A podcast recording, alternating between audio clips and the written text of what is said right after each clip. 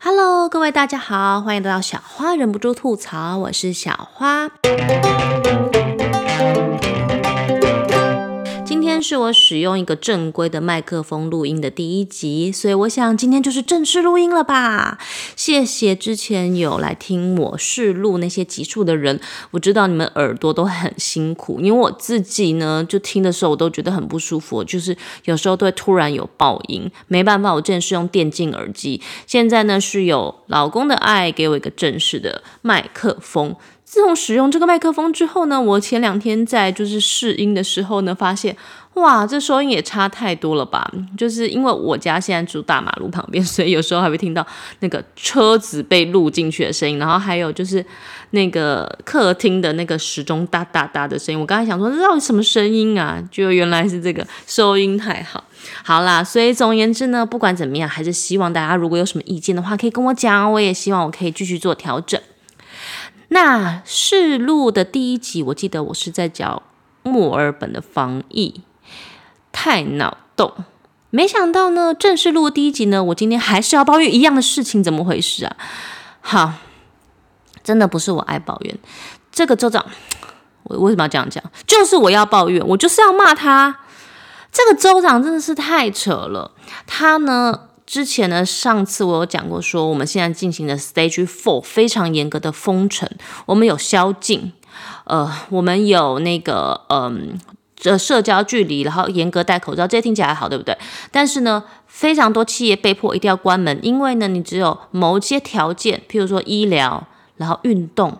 然后还有你的那个餐厅只能那个呃外送或者是取餐，就是不能够在里面吃，就是有非常多的方式是你不可以停留在外面，所以是非常严格。然后非常多的呃那个中小企业都被迫就是不可营业，所以真的有点民不聊生，你知道吗？要不是因为澳洲的就是福利开很高，就是很多失业的人基本上补助是领很多，不然真的是。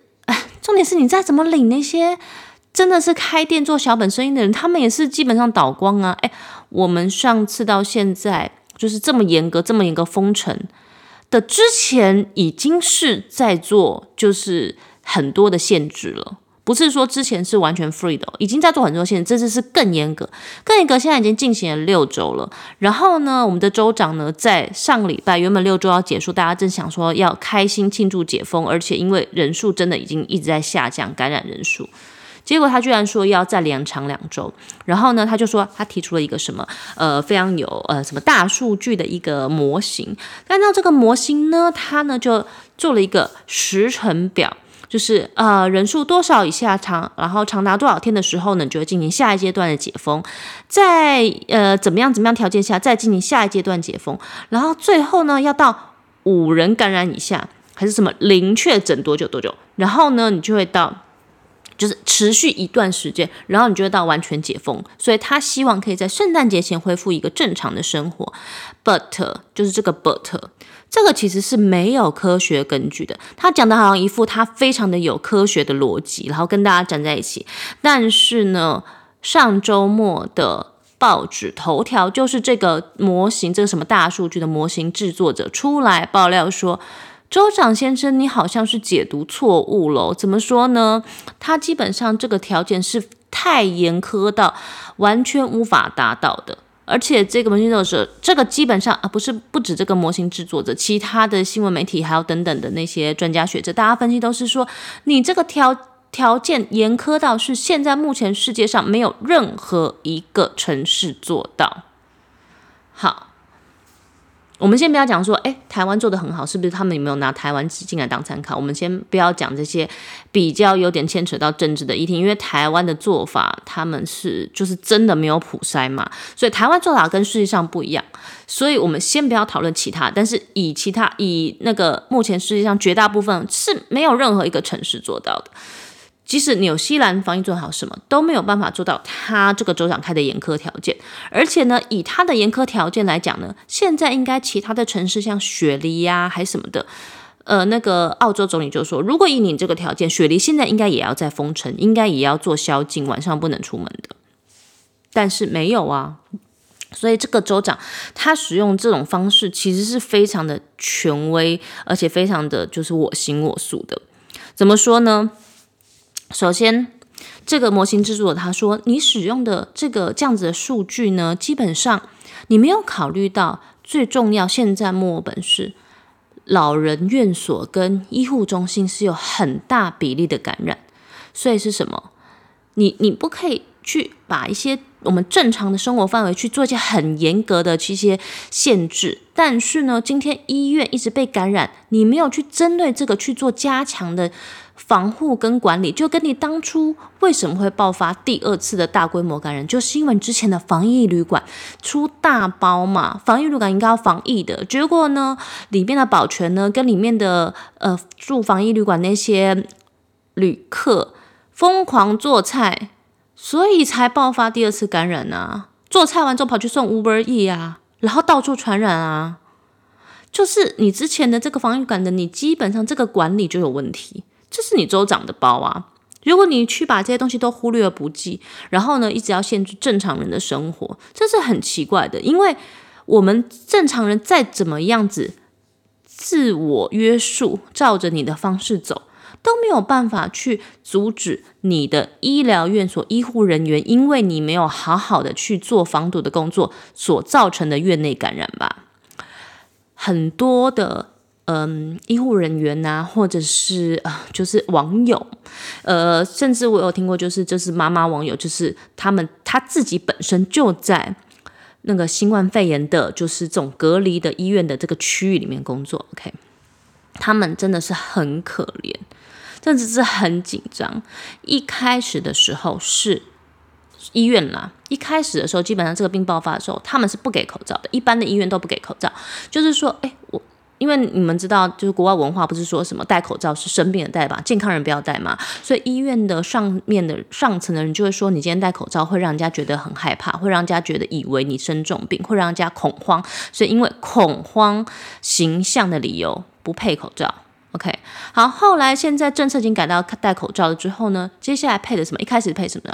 一般外科用口罩，甚至有一些医院呢没有医疗用的口罩，我就不懂啦。我们外面的路人都很多人还可以戴 N 九五，哎，你医院连医疗用的口罩都没有。好。感染越来越多，越来越多之后呢，医院开始做调整了，不行了，对不对？人一直人才那个一直被能量一直被消耗之后，就开始有一件隔离啊防护的衣服。但是到现在目前为止还是一样，脖子以上没得感染，就是他们没有全套的，脖子以上没有，膝盖以下也没有，就是那些去照顾那些得新冠肺炎的病人的人都没有，真的完全的也没有去说医院去帮你消毒什么，他们要自己消毒，自己做什么。然后才能够就是回家，很多人家里有老有小的，你这样子是怎么样？大家都怕的要死，好不好？就慢慢慢慢的才肯去去调整，去面对这个东西。所以表示你今天周长一开始你就没有去对症下药啊，然后现在再来老人的老人院所的死亡率，就是是所有的比例里面最高的。所以表示老人院里面的那个感染一直没有被控制住。那你去去普筛全世界，你去普筛整个州有什么意义呢？你应该是要针对这些老人院所去再做更加强的一些就是管理嘛。所以你今天这些感染问题，你都自己不记，把它略过去，把你自己出的包这些。很明显就是执行政策上面的错误，你就把它略过，然后去讲说我们民众没有好好的，你就呃有些人就是诶应该要隔离，应该逃跑。当然那些人的确是应该谴责，但是问题是这个都是东西就是很明显看到不是这一次的重点，你要把重点去解决，你做其他东西，别人人民才会幸福啊。今天新闻直接访问。那个维多利亚的卫生官，卫生官说：“我今天没有办法为宵禁背书，因为呢，宵禁基本上是没有医学根据的。”好，大家就问说，问那个州长说：“哎，卫生官不背书，哎，那到底是怎么回事？”然后呢，警察总长，因为他们执行宵禁是警察，现在在外面巡嘛，对不对？警察说：“哦，没有，没有，没有，没有，今天就是我不关我们的事，我们上面做怎么我们就怎么做。”所以听起来大家都知道，很明显就是州长自己一个人独断的决定，说要宵禁，限制人民的行动自由。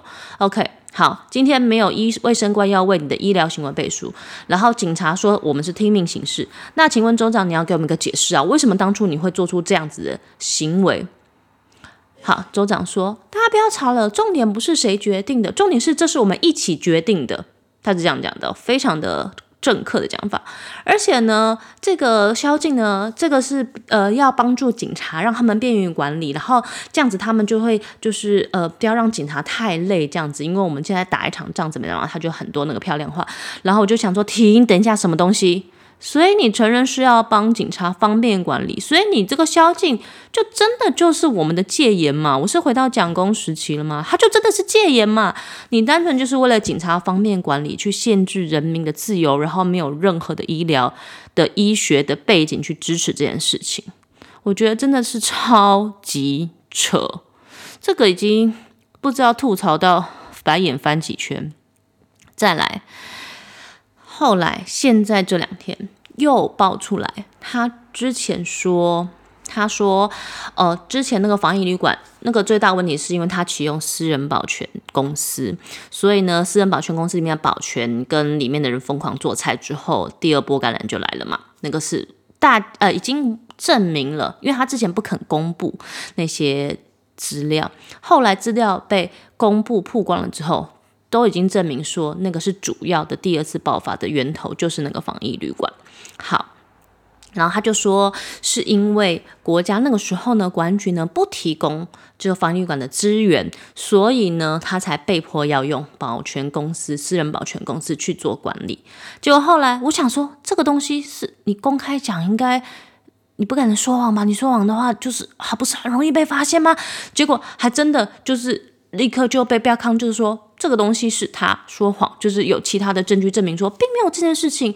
那个呃州就是那个澳洲的政府想说，国安局说没有啊，我们就支援你。而且重点是，同样都是防疫旅馆，其他州都有国家的支援，为什么就你这个州会他们不支援你？听起来就是不合理嘛。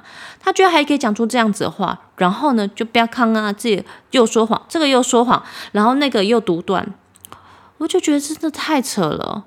那这样子的话，我们到底什么时候才可以解除像这样子的？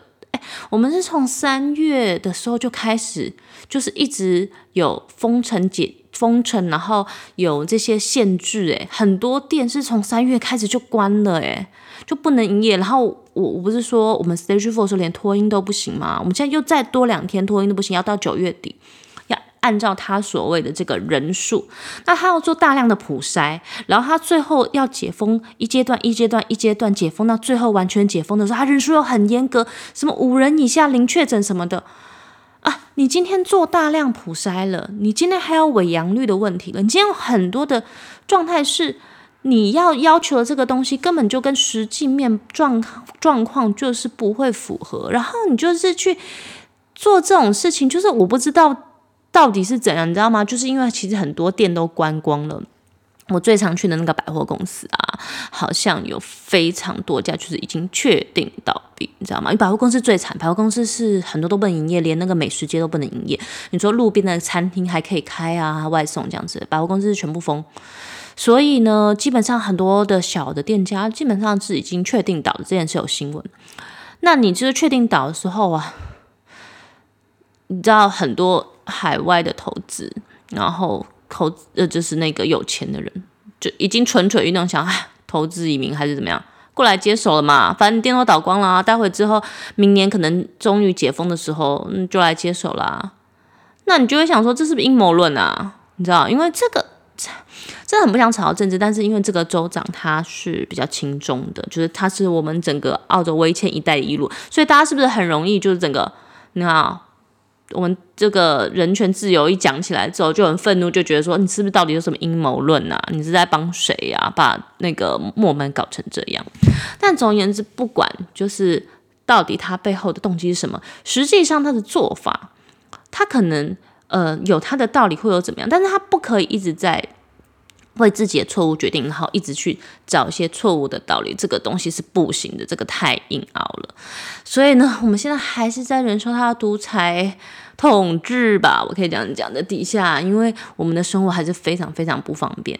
但是呢，这个礼拜有唯一一个开放的好处就是公园的游乐设施开放了，所以这些 playground 开放之后呢，哇，所有的爸妈整个就松了一大口气，因为我们他是说可以两家人一起出去。呃，在外面运动这样子，所以大家都很努力，你知道吗？约在公园的游乐设施里面，努力的，就是终于可以有一些小孩子跟那个家长的一些社交生活，因为之前是零访客嘛，就是大家也不能够往来这样子啊，终于可以有一点点的，就是呼吸自由这样子。就是小朋友可以玩游乐设施，我觉得真的差很多。但是呢，想到你还有一个礼拜要熬，然后接下来好多好多的阶段，然后这个阶段呢，如果我们的政府这个州长不做滚动式修正的话，那可能最后的解封是非常难达到，起码现在全世界没有一个国家可以达到的。所以不知道到底他会不会做滚动式修正，让我们的人生真的重见光明。唉，我只能说呢，好险我的老公呢，就是他是学科学的，所以呢，我们最近在分析这件事情的时候呢，我们都有很就是心里比较呃，就是比较踏实。怎么叫比较踏实？就是确定是很生气，不会觉得说好像是自己的错，你知道吗？好像是啊，是不是我们就是真的没做好啊？所以就只能这样子。没有，我们就是还蛮生气的，然后想说是不是我们现在应该要搬到昆士兰，然后再找这个布里斯本的工作这样子。唉。所以呢，真的是很希望疫苗赶快出现。其实老实说，疫苗出现可能所有的都解套了，但是现在也你也急不得嘛，对不对？啊，据说澳洲的疫苗好像就是已经在最后阶段了，所以我们一起来祷告吧，疫苗赶快出现。哇，今天呢第一集就录超久，哎，我讲好久，sorry sorry，这是最久的一次。我希望这是真有人听了啊！但是呢，如果你也住墨尔本。然后呢，你也关得很闷的话，今天你听我骂完之后，不知道你会不会心情好一点？太烂了，这个政府，你知道我前两天还还那个传那个那种联署，就是那种你知道，就是那种政策平台啦，反正就是联署，希望你出，就是希望那个呃议国那个议会解散那种的联署，然后解答，因为太生气了。好啦。所以 你知道，知道这种联署啊，在哪个国家其实都没什么用啊。但是就是起码有点舆论的压力嘛。所以舆论的压力呢，他可能就会做一些政策的改变喽。所以我们期待也是期待这个滚动式修正赶快出现了。好，那不管怎么样，希望下一次呢，我们可以聊一些比较开心的吐槽话题。那我们就下一期见喽，拜拜。